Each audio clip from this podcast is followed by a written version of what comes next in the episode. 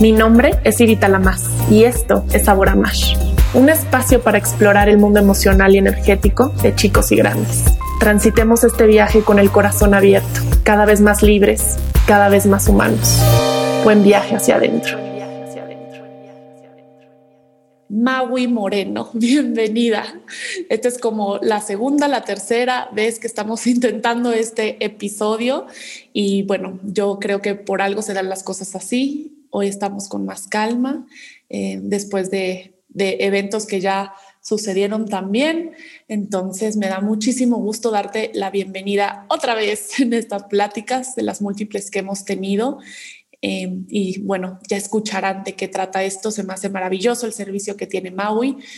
Y bienvenida, Maui. Me encantará que te presentes. Muchísimas gracias, Silvia. Estoy encantada de estar aquí otra vez. Eh, hablar contigo siempre es un placer, la verdad. Y yo creo que hablar de estos temas em, de neurodiversidad, de autismo, de maternidades y paternidades diferentes también es algo muy necesario. Así que de nuevo, muchísimas gracias por la invitación.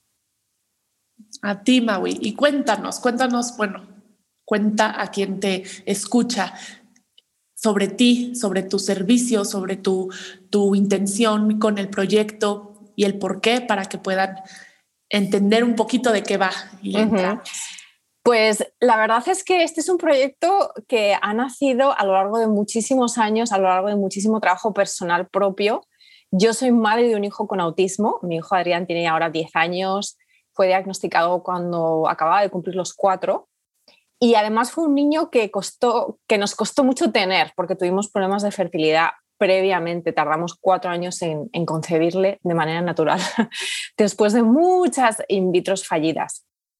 Entonces, digamos que a mí la maternidad no se me ha facilitado desde ese punto de vista de las expectativas, ¿no? De, bueno, pues voy a ser madre cuando yo lo quiera, cuando yo lo decida, cuando obviamente tengo una pareja con la que ser madre. Eh, no se dio fácil Adrián siempre fue un, bebé y un niño muy tranquilo, eh, muy presente. La verdad es que a mí me tranquilizó mucho eh, su llegada, pero luego fuimos viendo que no adquiría el lenguaje, bueno, pues de manera similar a sus coetáneos. Entonces fue todo un diagnóstico que duró un año o así.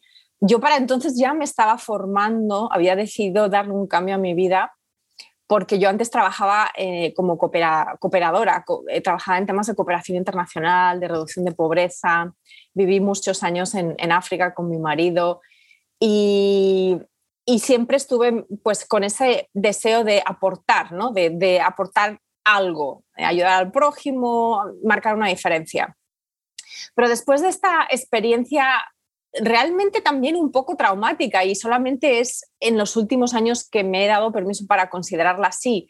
La experiencia traumática de la infertilidad, me di cuenta de que yo era una persona mm, que estaba viviendo mi vida con mucha autoexigencia, con mucho estrés, con muchas demandas propias, ¿no? Eh, y cuando tu cuerpo no hace lo que tu mente quiere que haga, pues es como el estrés último, es como no puedes hacer nada, no te puedes disociar, es tu cuerpo, ¿no? Entonces empecé a investigar mucho todo el tema del yoga, el tema del mindfulness eh, y el tema de la reducción del estrés, o sea, la gestión del estrés. Entonces, cuando nació mi hijo, en esos primeros años decidí formarme como coach y como profesora de mindfulness, como terapeuta transpersonal eh, esto lo hice en España, que es de donde yo soy originariamente, eh, pero vivíamos en el Reino Unido. Y, entonces empecé a trabajar como coach y empecé a hacerlo online.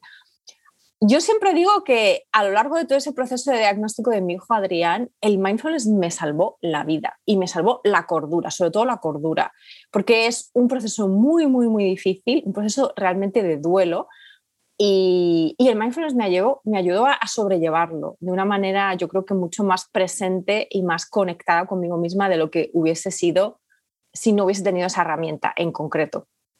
Entonces, pues poco a poco mm, el corazón me empezó a llamar a apoyar a otras madres y a otras familias en este tipo de situaciones, de encontrarse con maternidades tan diferentes de lo que se esperaban. Y desde el 2018 es lo que hago, ya eh, oficialmente, ya explícitamente. Y he tardado años en llegar a ese punto, porque además había toda una serie de cuestiones en torno a la visibilidad de la diferencia de mi hijo, de, mis circunstancias personales, ¿no? porque yo comparto desde lo que me ha funcionado a mí y desde lo que le ha funcionado a otras familias que he acompañado y desde las herramientas que conozco, pero siempre con ese toque personal, ¿no? De decir, yo sé lo que es, porque yo misma soy mamá de un niño con autismo.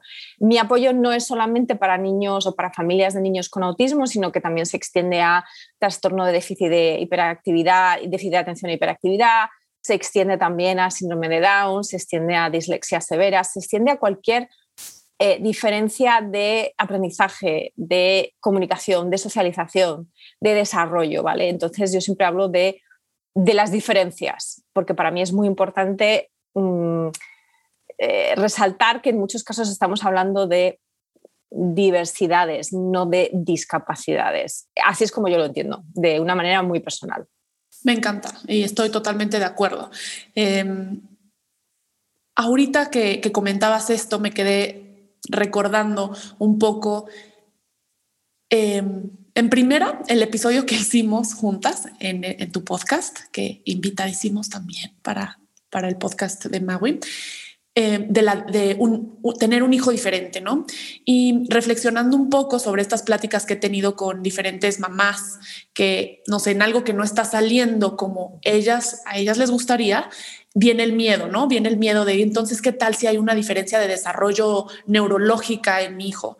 Veo que sobre todo el miedo es que se manifieste en una diferencia conductual, ¿no? Entonces, que, va, pues, nos van a notar, nos van a ver, nos van a señalar, este, ¿no? Porque si es una diferencia de desarrollo que no se nota en la conducta, pareciera un poco más ligero que si se nota en la conducta. Pero a, lo largo de estas pláticas, este, por lo general es la mente que se adelanta, ¿no? Y por lo general es que estamos nosotros imponiendo una, una, forma, un ideal en lugar de leer el verdadero proceso. Pero de todos modos, claro que puede, este, que, que, puede ser que haya una diferencia eh, en el desarrollo neurológico, ¿no? O en, o en otra área. Para, me imagino que en el momento, me gustaría si nos quieres compartir, en ese momento en el que te diste cuenta que no, que no era más allá de tu, de tu rigidez o de tu falta de flexibilidad, sino que realmente había una diferencia en la cual necesitabas cambiar por completo la perspectiva, el, el acercamiento, etcétera. ¿Cómo, ¿Cómo es el el proceso, porque yo creo que quien nos escuche puede haber quien lo tenga más digerido o quien esté, quien no lo quiera ver o no lo haya visto todavía o quien esté resistiéndose o batallando por rendirse a, lo que es. Y me mm. encantaría que nos contaras en el momento en que sí, sí hay una, una diferencia amplia o este, en, el, en el desarrollo. ¿Qué pasa o mm. cómo fue tu proceso y, qué podrías decirle a quien está atravesando esto. Es una cosa compleja porque es como un iceberg. Yo siempre digo, esto es como un iceberg. Lo que, en lo que nos solemos enfocar, que es lo que has comentado tú, Ivy, es en los comportamientos, que es el, con lo que se ve del iceberg. Pero ya sabemos que los icebergs, la mayor parte del, del, contenido del iceberg, del, del, eh, del, cuerpo del iceberg está por debajo de la superficie y eso no se ve. Entonces, muchas veces eh, esas preocupaciones que tenemos las madres, los padres de mi hijo, mm, siempre, siempre es algo como mi hijo actúa de otra manera, mi hijo hace cosas raras, mi hijo no habla o mi hijo mm, repite las cosas o da golpes o no, o, no le gustan los niños, no quiere estar con los niños de su edad. Siempre son los comportamientos. Entonces, en todo este proceso, digamos que la puerta de entrada son los comportamientos. Em, pero luego hay toda una serie de cosas debajo. Y esto es tanto para nuestros hijos como para nosotras o nosotros. Porque durante todo ese proceso, eh, lo primero, o sea, yo siempre digo, cuando hay dudas o cuando hay, las madres tenemos esa intuición, ¿no? Aquí hay algo, hay algo, y a, a, lo mejor tampoco puedes ni siquiera explicar, a lo mejor no son tampoco comportamientos tan, tan, tan diferentes, pero hay algo, hay algo que no te, que no te encaja, ¿verdad? Entonces yo siempre digo que hay que pedir ayuda, o sea, hay que ir a los profesionales. Eh, los procesos de diagnóstico, dependiendo del país, varían muchísimo en su, en su duración, en su complejidad. para nosotros eh, vivíamos en el Reino Unido, vivíamos en Escocia y, nos costó un año casi entero. Y yo tuve que insistir mucho porque mi hijo eh, no exhibía tanto ciertos comportamientos que se consideran estereotípicos o típicos dentro del autismo, porque es un niño muy sociable, porque es un niño muy cariñoso, porque es un niño que no le gusta estar solo, es un niño que tiene una gran motivación social. Lo que no tiene a la par son las habilidades sociales, ¿no? Pero entonces, cada niño es un mundo. Entonces, aunque no, o sea, te puedes informar y es bueno informarse, pero yo diría que lo más importante es pasar a la acción, porque muchas veces también nos quedamos en esa cosa de me pongo, me voy a internet y me leo todo, empiezo a, escribir en Google autismo, empiezo a escribir dislexia, empiezo a escribir con el síndrome de Down no hay este problema porque es un tema que, que, ya te diagnostican desde que tu hijo nació o incluso antes de nacer. Pero con muchas de estas otras diferencias de desarrollo se va viendo y la gente enseguida entramos en, este, en esta mentalidad de eh, casi casi de pánico. ¿No? Entonces, es importante informarse y es sobre todo importante hablar con algún profesional que te pueda orientar. Muchas veces se tarda mucho el proceso de diagnóstico. Hay veces que ni siquiera se llega a un proceso de diagnóstico eh, o que los padres no quieren un diagnóstico, ¿vale? Entonces, ¿qué es, lo que, ¿qué es lo que está por debajo del iceberg, lo que no se ve? La aceptación. Esa es la gran palabra. Y la aceptación siempre viene de la mano del duelo, porque para aceptar algo que antes no considerábamos, tenemos que aceptar que hemos perdido algo. Yo siempre digo, no hemos perdido a nuestro hijo o a nuestra hija, hemos perdido a la idea que teníamos de nuestro hijo o de nuestra hija. Y esto es súper fundamental y no hay nada de malo en ello. O sea, yo también pasé por mi proceso de duelo. Mi marido, mi esposo pasó también por su proceso de duelo. Y yo tampoco pienso que el proceso de duelo sea algo eh, que, que, venga con las, ¿no? con las cinco etapas, aquí, aquí empieza, aquí acaba, ya se acabó, ya está, eso ya fuera. No, yo seguramente que volvería a pasar por microprocesos de duelo en diferentes puntos de la vida de mi hijo o de mi vida o de, las dos, claro, porque cuando él a lo mejor llegue a la adolescencia, que está casi casi en ella, pues habrá ciertas cosas que en su caso se manifiesten de otra manera y que me hagan a lo mejor sentir otra vez un poquito de duelo cuando inconscientemente o conscientemente le compare con otros niños de su edad, ¿vale? Esto es inevitable porque todos tenemos una mente que juzga, que evalúa, que compara, que contrasta y que tiene expectativas. Entonces, el duelo le tenemos mucho miedo al duelo.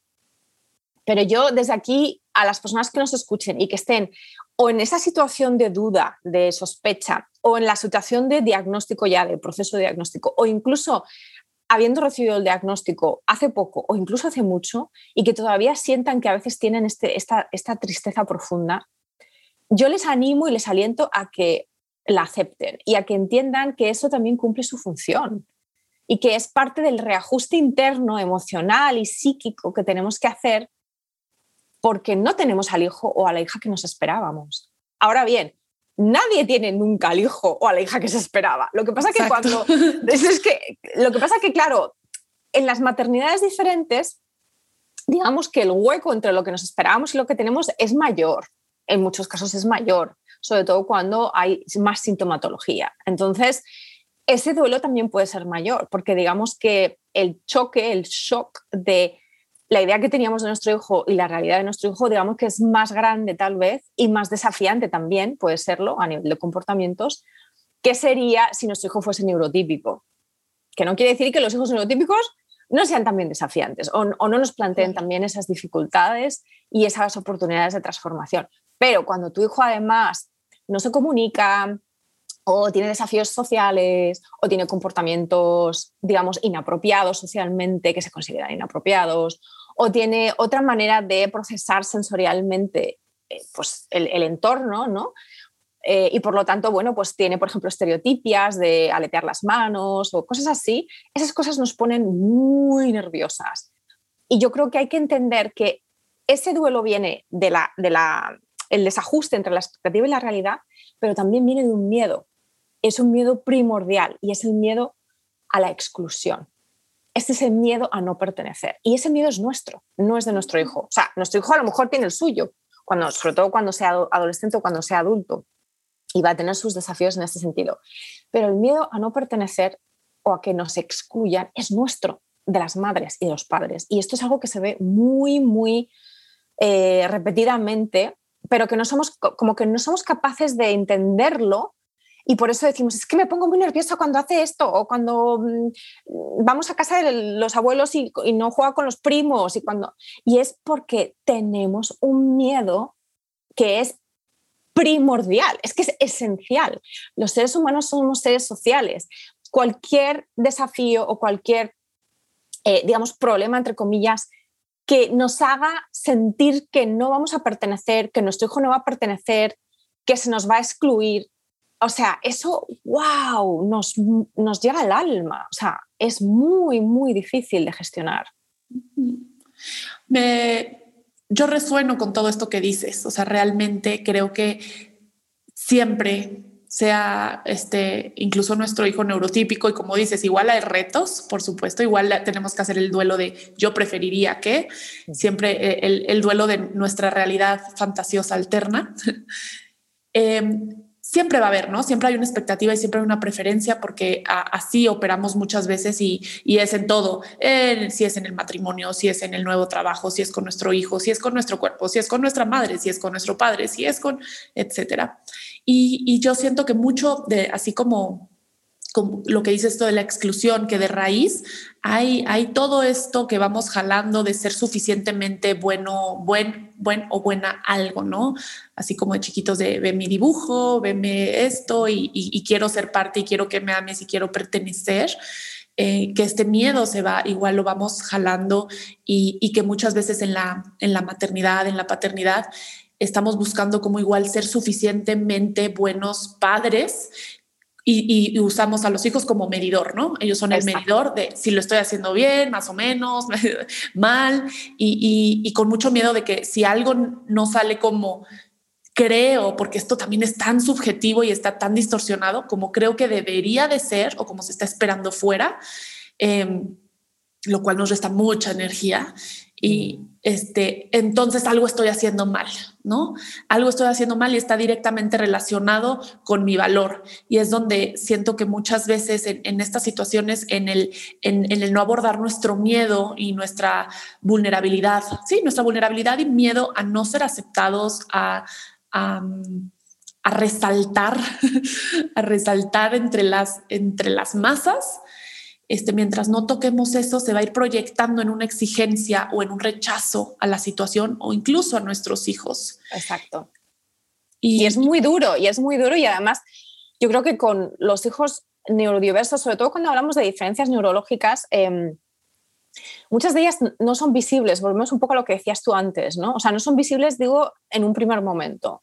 Un niño, por ejemplo, que tiene una que tiene una discapacidad, una diferencia física, eh, o que, por ejemplo, es ciego, o es sordo, o, tiene, o, va en silla de ruedas, eso se ve, o sea, se ve bastante, bastante rápidamente.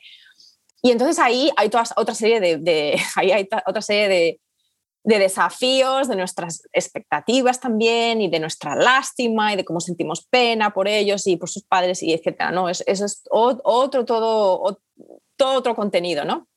Interesante. Pero con los niños que son diferentes de manera eh, más social, es decir, eh, si no tienen comportamientos en un primer momento muy, em, eh, muy poco típicos, muchas veces las personas asumen ese niño es un mal educado, ese niño está mal criado.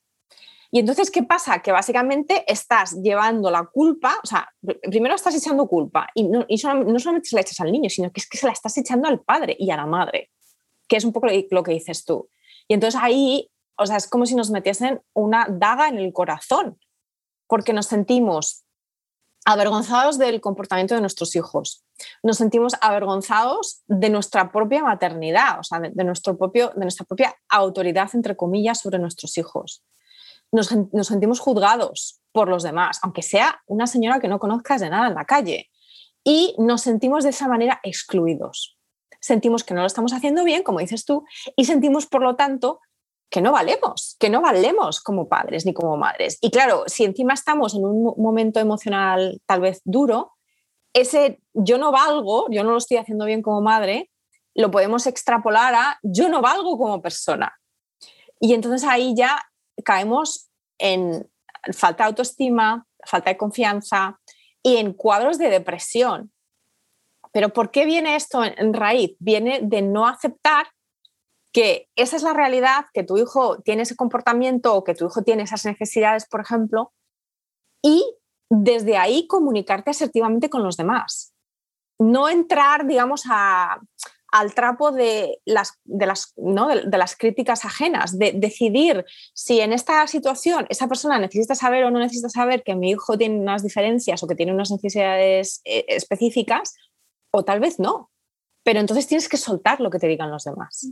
Es decir, el control, en, en este caso, la decisión es nuestra, pero muchas veces lo que pasa es cuando no explicamos a los demás porque no hay tiempo o porque estamos totalmente avergonzados o porque a lo mejor decidimos que francamente no es de su incumbencia, no explicamos y nos marchamos con nuestros hijos, pero luego nos quedamos mentalmente repasando miles de veces lo que nos dijo esa señora que no conocemos de nada y que no tiene ninguna importancia en nuestra vida, de que nuestro hijo es mal educado, de que somos malas madres, de que lo hemos hecho muy mal y nos lo creemos. Y eso va mm, erosionando no solamente nuestra identidad como madre, eh, sino nuestra capacidad de estar con lo que hay y de comunicarlo cuando consideramos nosotras que tenemos que comunicarlo.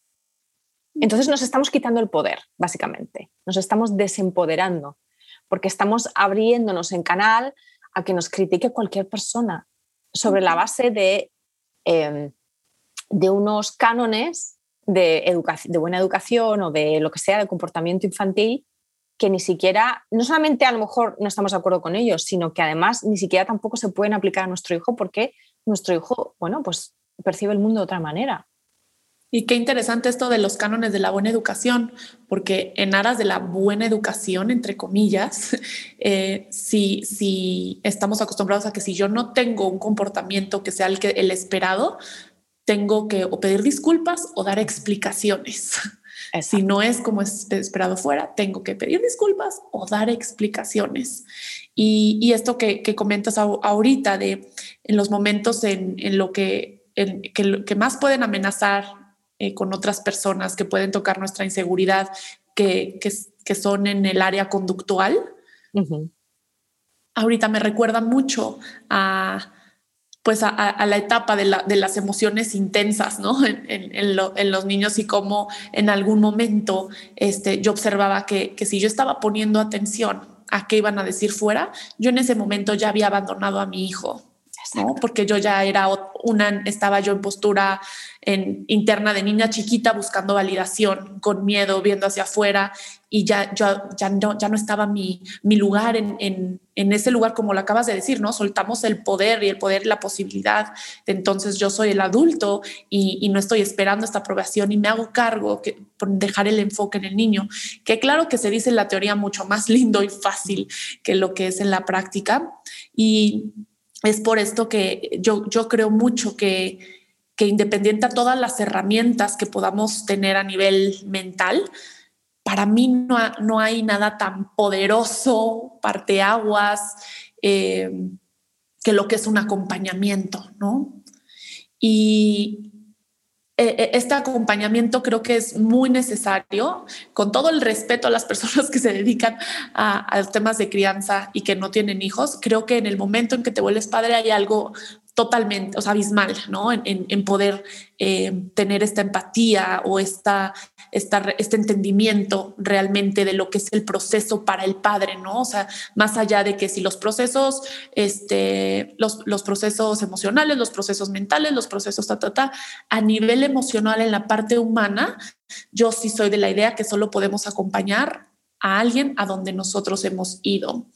Y, es por eso que, parte de, lo que me, tengo muchas ganas de que compartamos es también este, este apoyo que tienes, ¿no? Porque por supuesto que siento que se necesita haberlo vivido para poder realmente tener mirada suave, escucha empática y sin condena a alguien que lo está atravesando.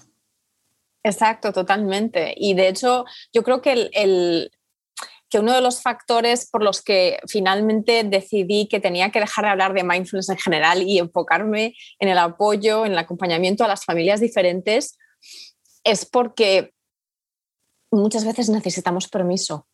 Es, es, una paradoja cuando estamos hablando de empoderamiento, pero muchas veces necesitamos permiso. Permiso de otra persona que haya pasado por algo parecido o que esté un poquito más avanzada en el camino o que haya explorado herramientas y, te las pueda ofrecer y decirte, mira, yo las he probado en mi caso o he trabajado con alguien que las ha probado y esto es lo que he visto.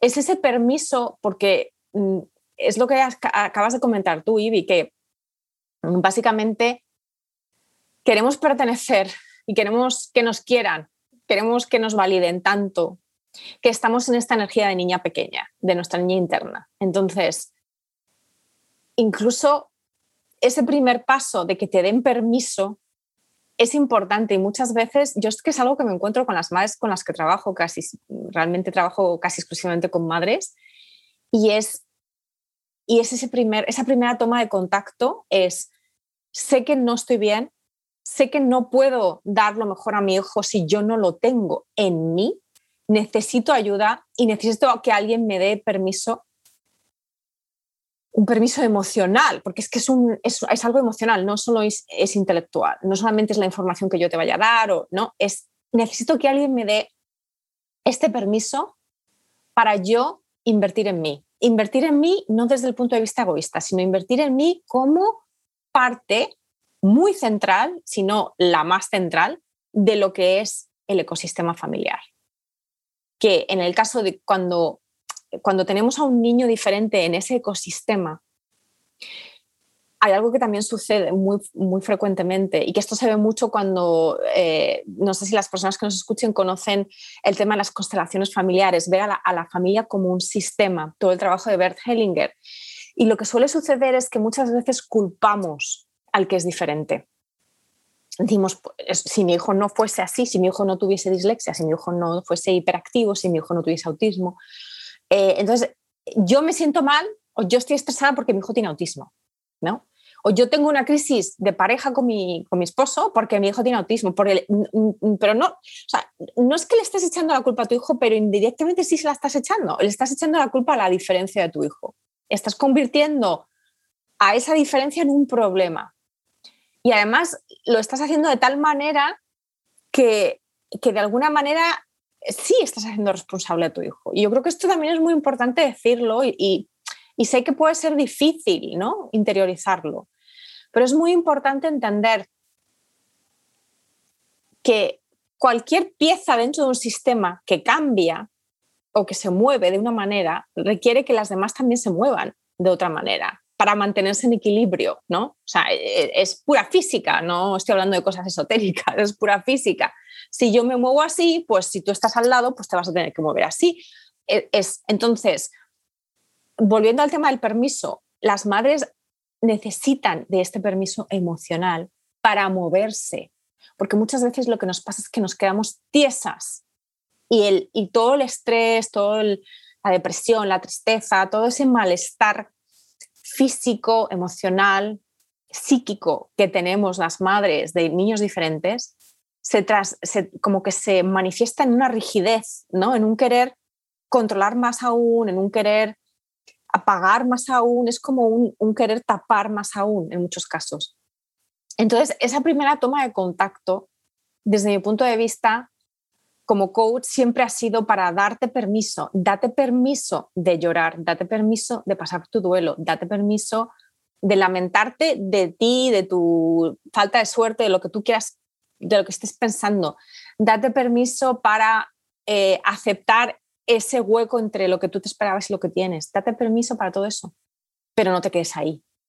O sea, eh, darte permiso es poner el pie en el camino, el primer, el primer paso pero tiene que haber un segundo, tiene que haber un tercero, tiene que haber un cuarto paso. Y ahí es donde yo acompaño, pero siempre empezando desde ese primer paso que es date permiso para sentir lo que sientes, date permiso para eh, eh, aceptar que eso que sientes es lo que sientes. Es que no, no, no si empezamos desde la negación, de no, es que sí, bueno, mi hijo tiene autismo, pero yo estoy bien. Bueno, pero a lo mejor eso no es así. A lo mejor tienes que empezar por decir, yo, mi hijo tiene autismo y yo estoy mal.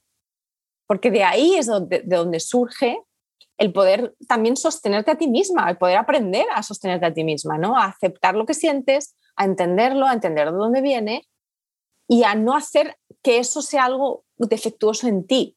Y yo creo que en este sentido el mindfulness a mí me ha ayudado muchísimo, que es eh, aceptar que todo lo que siento está bien, o sea, que, que todo lo que sentimos se vale, que todo tiene cabida pero que no nos quedemos ahí tampoco permanentemente, ¿no? O sea, que no hagamos de, la diferencia de nuestro hijo ya también nuestra identidad, ¿no? De, ah, pues yo ya soy, yo soy madre en duelo por el resto de mi vida, o ya soy, ya mi vida se, se fastidió, ya esto es, no, no. O sea, sí, date permiso para sentir lo que sientes y luego pasa a tomar otro pasito, o sea, sigue por ese camino. No te quedes estancada ahí, no hagas de eso una identidad, porque al final va a ser una identidad hiperlimitante. Em, entonces esa parte emocional me parece también muy, muy importante y el mindfulness, en mi caso como herramienta, me ha permitido estar con lo que hay y no juzgarlo. Es decir, si hoy me siento triste, pues hoy me siento triste. Y no va a ser hoy, va a ser un rato, van a ser unos minutos seguramente. Pero bueno, muchas veces pensamos que es que estamos así días y meses. No, pero no lo juzgues, no es un defecto tuyo personal no hay nada malo en sentirse mal porque tienes unos desafíos específicos que no te esperabas. Empieza por ahí. Exacto, desafíos que no te esperabas. Gracias, Maui. ¿Cómo, cómo nos, nos obstaculiza el pensar que la vida tiene que ser, ya sabes, este caminito y cualquier cosa que se salga de esa línea este, realmente nos amenaza porque nos la hemos creído, nos hemos creído todo, todo el cuadro que nos han pintado y que ahí debemos de estar.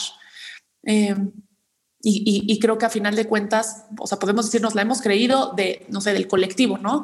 Pero pues ya aquí como adultos, nosotros somos ese colectivo también. Entonces también qué necesidad eh, por nosotros, por nuestros hijos en general, por, por todos, de, replantear y de abrir la posibilidad y, validación de todos los caminos, ¿no?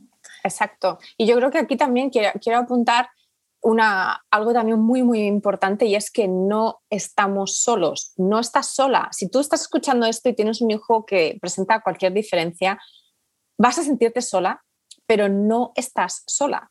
O sea, no solamente porque cada vez hay más diagnóstico y cada vez, digamos, hay más, no sé si sabemos si es más prevalencia o simplemente mejor diagnóstico y cada vez hay, digamos, estadísticamente cada vez hay más niños que tienen neurodiferencias, sino porque además estamos visibilizando eh, tanto a las madres de hijos diferentes como a las madres que quieren criar de otra manera, estamos visibilizando que se puede hacer de otra manera. Y entonces estamos co-creando también una nueva realidad que nos lleva a mayor respeto, a mayor inclusión, a mayor diversidad como aceptación de que eso ya existe y de que no es eh, menos que, es simplemente diferente, ¿no? Eh, entonces yo creo que eso también es muy importante, aunque ellas en un primer momento no sientan que están acompañadas, porque es verdad que puede ser un camino muy solitario al principio, sobre todo cuando no conoces a nadie en tu entorno inmediato que, que esté en la misma situación.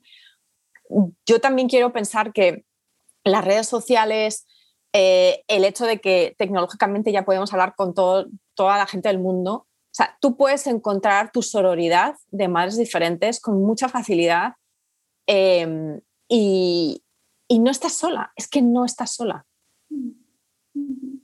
Y, vale la pena mover para todos, ¿no? Independiente este, de, de, cuál sea lo que estamos, con lo que estamos lidiando hoy, que más allá de ver, ¿no? O sea, de, ir, de ir soltando esta comparación o esta dinámica de ver si está bien o malo, es lo esperado o lo no esperado, pero poner nuestra atención más en qué necesitamos, ¿no? Y qué necesitamos nosotras como mamás o nosotros como papás, porque en base a eso en base, como mencionábamos hace rato del, ejemplo, ¿no? De que si entonces yo ya estoy buscando la atención, entonces está eh, mi niña ahí presente, vulnerable.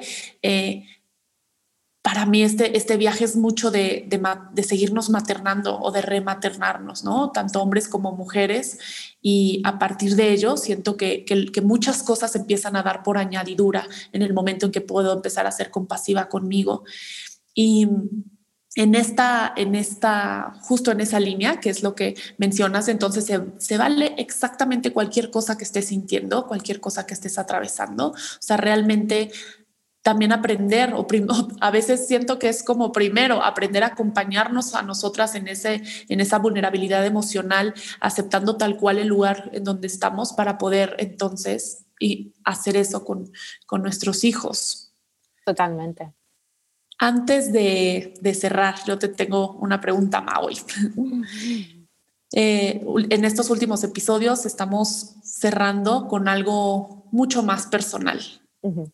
Entonces, mi pregunta hoy, y primero te, agradezco este, este tiempo, este espacio, tus palabras, tu compartir, tu experiencia eh, y, tu, y tu compasión. Eh, te quiero, bueno, además de agradecerte y que les vamos a dejar los datos de, Maui y, la página, las redes, etcétera, te quiero preguntar para cerrar, si tú pudieras hoy maternar a la Maui que en ese momento recibió el diagnóstico de tu hijo o en el momento más vulnerable de que hasta hoy ha sido este proceso, ¿qué es lo que tú harías? ¿Qué es lo que tú le dirías? ¿Cómo la sostendrías? Preciosa pregunta, muchísimas gracias por hacérmela. Eh, fíjate que mm, para mí algo que siempre me ha funcionado mucho es decirme a mí misma, todo está bien, ahora todo está bien. Em, y esto tiene que ver con mi propia historia personal de autoexigencia, soy muy perfeccionista, em, también he tenido una, relación de gestión con, el enfado, con la ira bastante difícil que he heredado de mis propios padres. Entonces, este querer ser tan perfecta o querer que las cosas saliesen bien, que los demás me validasen, mm, me ha, he tenido tendencia a, a ser muy autoexigente. O sea, realmente Mm, no he sido mi mejor amiga durante la mayor parte de mi vida. He sido muy autoexigente. Siempre digo que tengo a la señorita Rottenmeier en mi cabeza, ¿no? Como, como que siempre he tenido ahí a la directora del colegio dentro de mi cabeza. No ha habido una mamá dentro de mi cabeza. O sea, no, no, no me he maternado. Es, es, que ha sido, es el, el, gran desafío en mi vida.